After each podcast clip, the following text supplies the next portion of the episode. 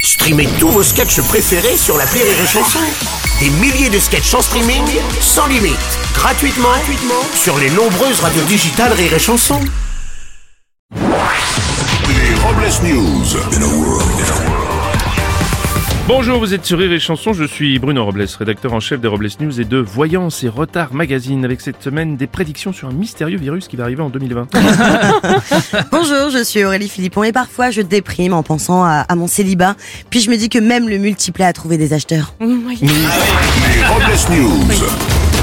Faut rester optimiste. L'info du jour, c'est un classement à la con. Selon une étude, voici la liste des trois villes où les Français sont les plus impolis.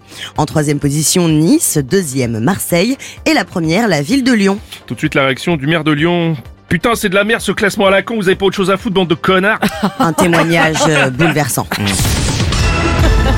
Une info niveau à bulle. Une bande dessinée retraçant l'affaire de Xavier Dupont de Ligonnès vient d'être publiée, intitulée La Traque. L'ouvrage de 192 pages résume la tuerie de Nantes qui a eu lieu en 2011. Et une BD avec beaucoup de détails, Bruno, et un tuto pour réussir à construire sa terrasse. Ah, bah, c'est toujours intéressant. Une info euh, conduit bouché. Dans l'Hérault, un homme de 20 ans qui tentait de cambrioler une maison s'est retrouvé coincé dans le conduit de la cheminée.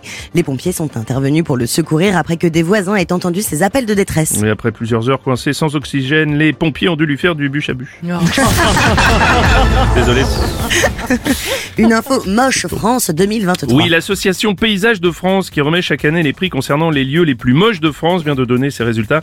Et c'est Honfleur, en Normandie, qui est la grande gagnante dans la catégorie Foire à l'enseigne pour ses nombreuses publicités à l'entrée de la ville. Et dans la catégorie pollution visuelle, c'est Michel Houellebecq qui remporte la victoire pour la dixième année consécutive. Une belle performance.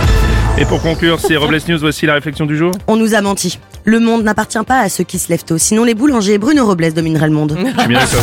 Merci d'avoir suivi les Robles News et n'oubliez pas, Rire et chanson. Deux points. Désinformez-vous. Bye. Rire et chanson